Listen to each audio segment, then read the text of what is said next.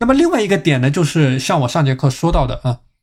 除了你的活动的时间也好，你的静息的时间也好呢，那你要把你睡眠环境的各个细节给它管控到位啊，把它调整的更适宜于你的大脑。这个就是根据你自己的实际的情况去进行一些识别，就是你在管理你睡眠的时候呢，你是对哪些细节比较敏感，或者说。你能够通过哪些细节的调整去提升你的睡眠的质量？比如说我刚才举到的 这种有害的光的污染，蓝光的污染，这个是很多人他所面临的一个共通性的问题啊，蓝光的污染。那么具体的做法，就说，比如说你可以想尽一切办法去远离各种可能产生蓝光的光源，比如我讲到的手机，比如我讲到的电脑，比如我讲到的平板。那么另外呢，是我讲到的关于温度的调节啊，我之前也介绍过，十八到二十三度呢，它是一个比较理想的入睡的温度。那么另外呢，叫做你的睡眠的环境的调节，比如说你的光线啊，有没有把窗帘给拉好啊，等等。所以这个是你在做你这个睡眠管理的各个方面的细节。那么我之前也讲到了一个非常好用的方法，就是。如果你的细节比较的多啊，那你可以用一种清单化的形式，把所有的细节给它列出来。除了我刚才讲到的光线、这个声音啊，包括温度，那么还有一些其他的方面，比如说一个舒服的床啊，比如说你的床的软硬程度是不是适合你自己的？还有呢，就是一个合理的睡姿，就是你是适合什么样的睡姿？你是适合去平躺，你是适合去侧卧？那么。有这个研究调查发现啊，就是说一种比较理想的睡姿呢是侧卧的方式，能够帮助你更好的放松，而且是朝着你的这个非这个主要的那只手的反方向进行侧卧啊。比如说你是右撇子，那么你就朝左边侧卧；比如说你是左撇子，你就朝右边侧卧。但这个不是说针对所有人都是这样的情况啊，当然每个人的情况不一样。那么你也可以去尝试一下。不同的睡姿的情况下，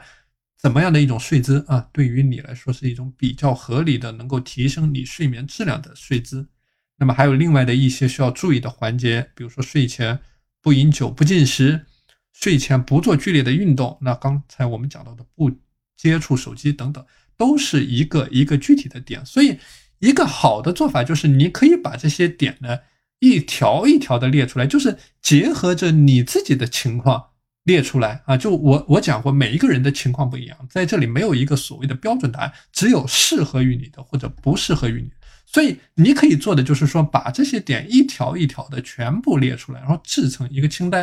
然后把这个清单贴在你的床头。那么你在睡前就是按照这个清单一项一项的执行。那同样的道理，那其实早起也是同样的概念。如果说你能够把我刚才讲到的这些点，你一条一条的做好了，然后你固化成你的生活的习惯，形成你的规律，那么你的早起不应该是任何的问题的啊！就比如说我自己，我自己是早上不需要闹钟，自然就自然就醒了啊，自然就醒了，就这样的一种状态。那么如果说你能够把早睡做好，你的早起同样能做好，而且你再借助一些早起的细节，你能够把早起做得更好。比如说，你可以通过早上通过音乐。去调整你的心态，把你的手机闹铃设为你最喜欢的音乐，那这是一个很简单的方法。或者说，你可以在房间里面放一些香薰，然后通过这种味觉的刺激、香味的刺激，去唤醒你在早上的情绪。那另外，我讲过早上晒太阳，早上晒太阳，这个也能够帮助你去感受早上的美好。就你如果早上的时候心情处在一种很愉悦的状态，那么你一天的精力都是非常充沛的。你在早上的这个黄金时间段效率是非常高的，碰见任何问题你都可以说叫做迎刃而解啊！所以这个早上的情绪的管理，或者说早睡和早起，那么对你一天的时间管理它都是有帮助的。所以这个是给大家分享的关于呃上节课没有讲完的 R 九零睡眠术的一些概念啊。所以说这个是你怎么样通过一天的良好的精力管理去。把每一个细节给做到位，去做好你的睡眠的管理，然后做好你的早起的管理，去开启你一天的时间管理的过程。